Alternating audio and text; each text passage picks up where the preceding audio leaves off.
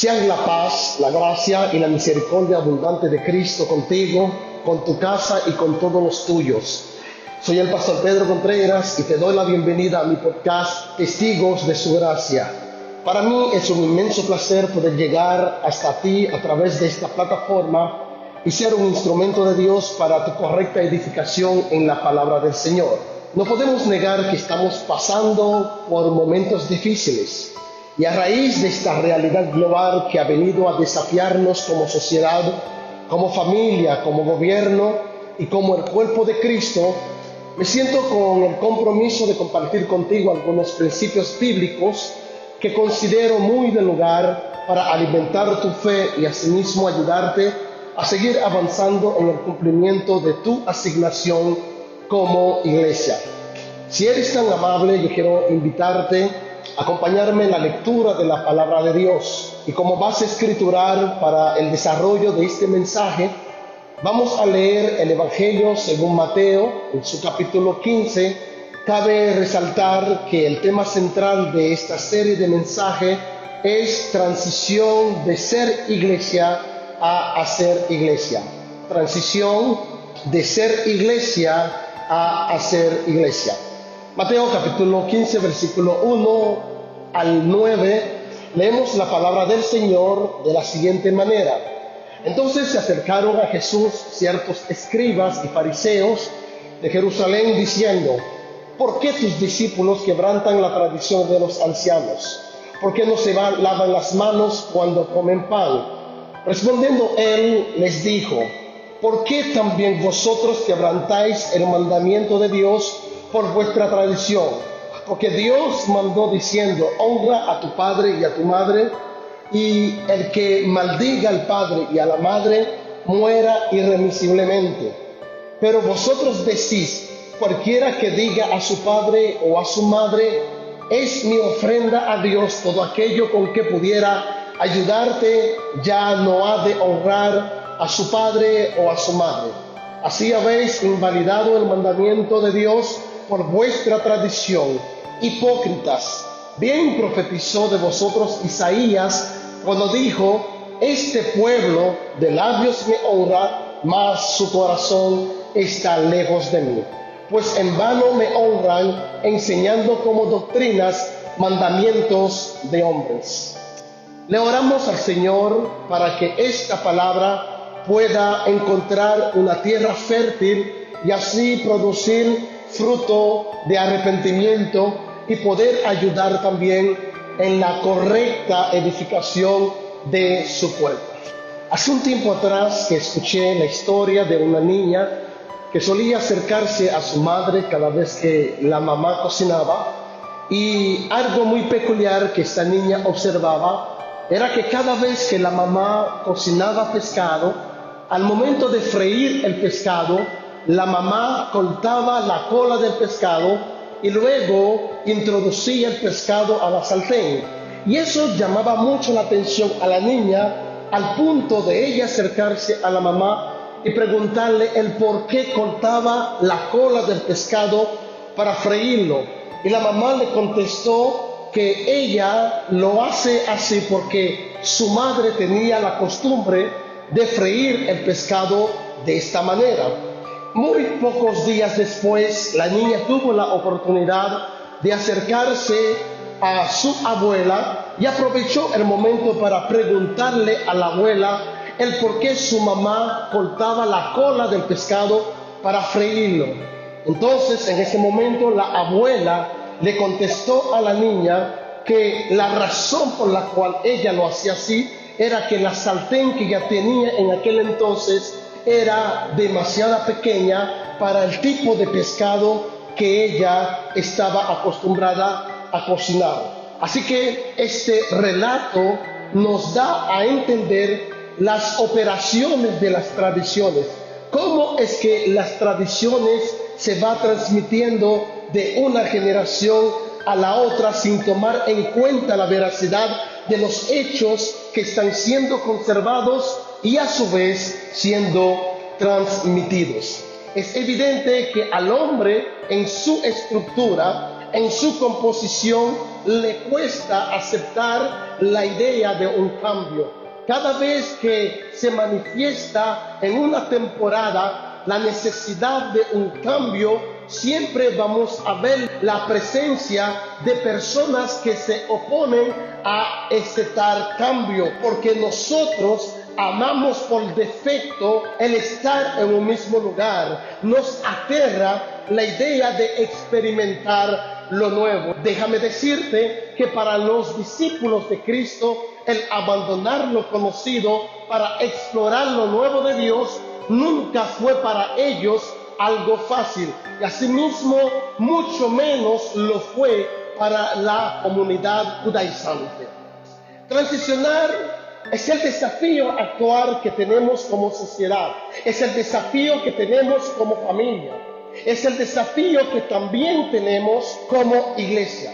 El mundo que conocimos hasta el año 2019 ya no existe y debemos hacerle frente a esta realidad con valentía y una buena conciencia.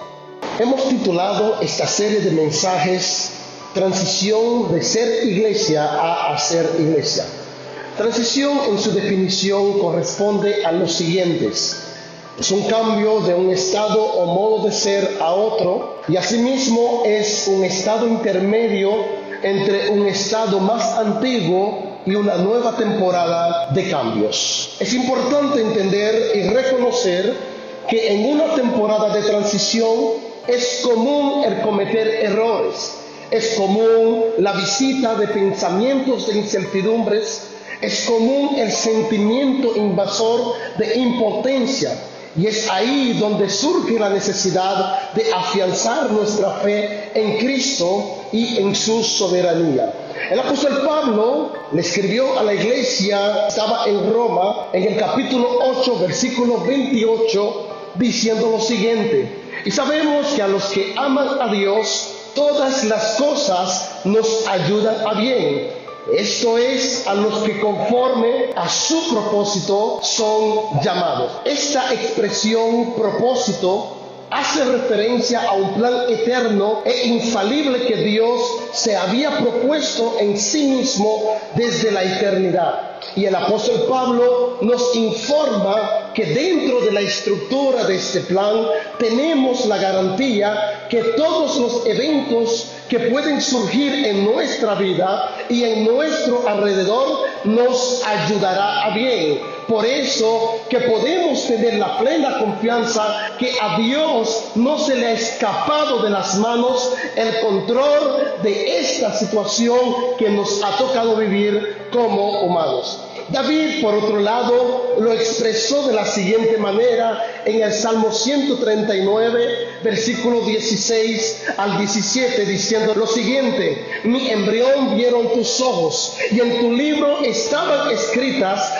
todas aquellas cosas que fueron luego formadas sin faltar una de ellas. Cuán preciosos me son, oh Dios, tus pensamientos, cuán grande es la suma de ellos. Todos estos textos tienen la finalidad de invitarnos a aumentar nuestra confianza, a aumentar nuestra fe en el Dios que nos ha trasladado de las tinieblas a su luz admirable. Para poder operar efectivamente en una temporada de transición se necesita la iniciativa de tres acciones fundamentales. Número uno, necesitamos identificar el punto culminante de una temporada y asimismo la necesidad personal de seguir hacia adelante.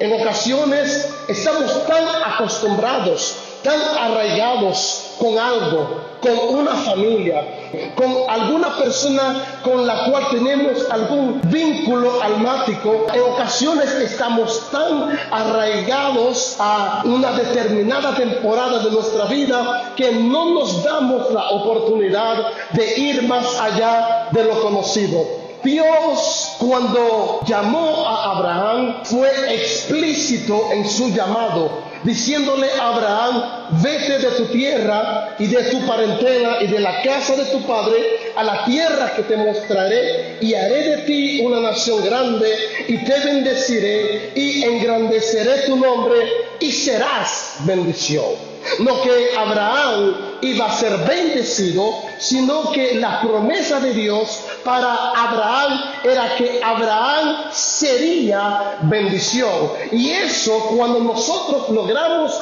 entender este concepto, nosotros no vivimos conforme a lo que pasa en nuestro alrededor. Y cuando nosotros entendemos lo que Dios nos ha prometido, nosotros no caminamos conforme a las circunstancias, a los hechos, sino que caminamos por fe, caminamos conforme a lo que Dios nos ha mandado o a lo que Dios nos ha prometido.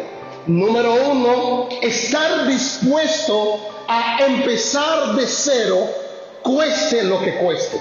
Abraham, conocido como el padre de la fe, tuvo que dejar todos aquellos que le brindaba seguridad, todos aquellos que le brindaba seguridad emocional, seguridad financiera y hasta seguridad protectora para emprender una aventura de fe en una temporada de transición. Número tres, ser dependiente de aquel que nos ha llamado a transicionar. El éxito de Abraham en su llamado a transicionar estuvo firmemente ligado con su dependencia de Dios total y absoluto. El día en que Abraham tomó la decisión de descender a Egipto sin consultar a Dios, trajo a su descendencia una repercusión generacional. Por eso debemos de entender que Dios es un Dios generacional. Decisión que nos toca tomar en una determinada temporada puede bendecir, puede favorecer a nuestra generación, pero también puede repercutir algunas consecuencias. Quiero concluir este primer episodio diciéndole lo siguiente. La tradición suele ser un elemento de estancamiento muy poderoso en nuestro llamado a transicionar.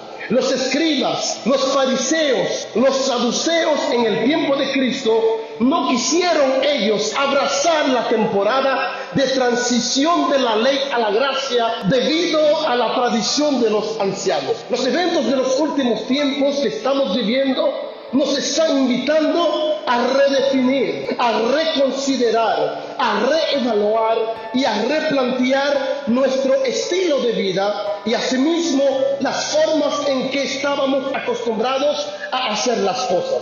El éxito del mañana depende estrictamente de la forma en que asumimos esta realidad presente. Dios nos siga proveyendo de las habilidades puntuales para hacerle frente a este desafío que nos concierne a todos. Yo sé que esta realidad presente que te ha tocado vivir, que nos ha tocado vivir, tú no estabas, tampoco estás preparado para poder hacerle frente a esta realidad.